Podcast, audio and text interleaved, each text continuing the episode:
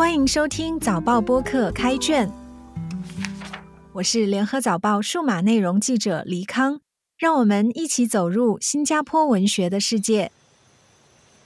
今天分享一首诗《仿若有排商》，作者清浙。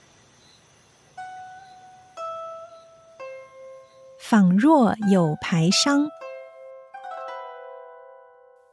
当我不再敲打键盘时。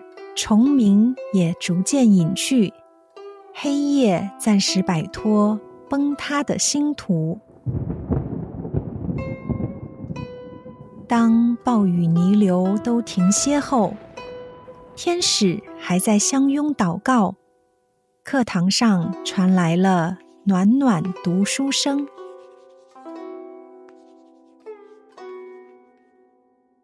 当月晕无声锁住浮云，萍水相逢，别时更难。星仔们忘了如何闭上双眼。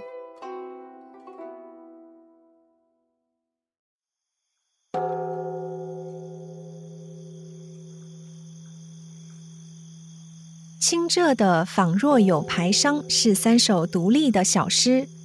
题目里用排商来谐音悲伤，其实是想点出本诗有类似于排句的结构。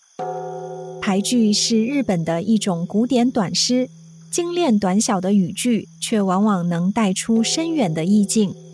传统的排句有很严格的字数和音韵要求，以三句十七音为一首，首句五音，次句七音，末句五音，其中还要有寄语的运用。后来由现代诗发展出的排句就不再受字数的束缚，诗人自由创作，但一般仍保留三到四行的简短小诗结构。而清浙的这首诗仿佛也谨守了一定的格式。仔细阅读，你会发现这三首小诗每一首三行，每首小诗歌的第一行都是九个字，最后一行都是十一个字。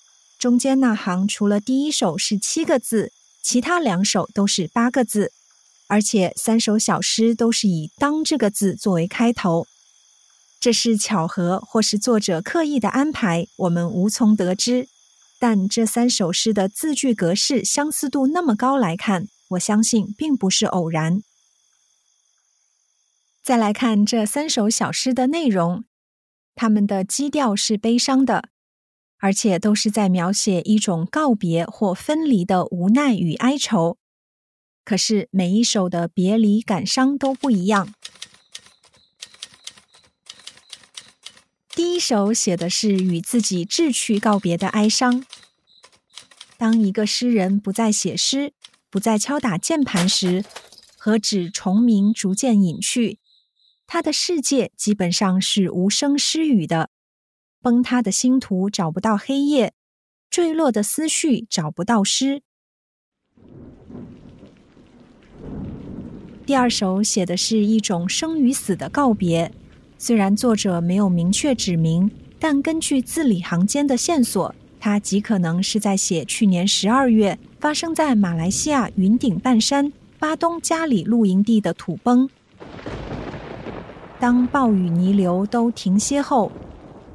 天使还在相拥祷告，为受困与受伤的人祈福，为不幸离世的生命哀悼。这起意外最让人惋惜的是，事故涉及吉隆坡民众华小的七名教师、三名学生和两名食堂员工，十二人中只有一名老师获救，十一人罹难。对于生命的离世，作者仿佛还听得到课堂上传来的暖暖读书声。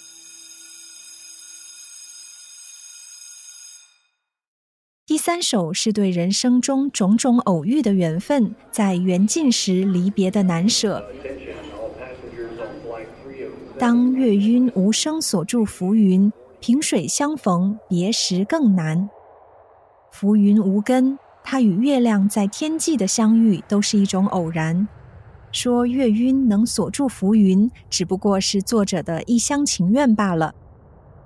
浮萍更是没有定向，萍水相逢本就素不相识，机缘巧合，偶然相遇，就算暗生情愫，也是后会无期。此情此景，星星本应闭上双眼，不该去看这别离的凄苦。奈何星星只会眨眼，不会闭眼，只能看着无尽的悲欢离合，不断重复上演。开卷每逢星期四傍晚六点更新，节目中的作品可以在联合早报找到。我是黎康，今天的节目由联合早报副刊和早报播客制作，赏析写作郑景祥，录音与后期制作吴婉君。新报业媒体联合早报制作的播客，可以在早报的 SG 以及各大播客平台收听，欢迎你点赞分享。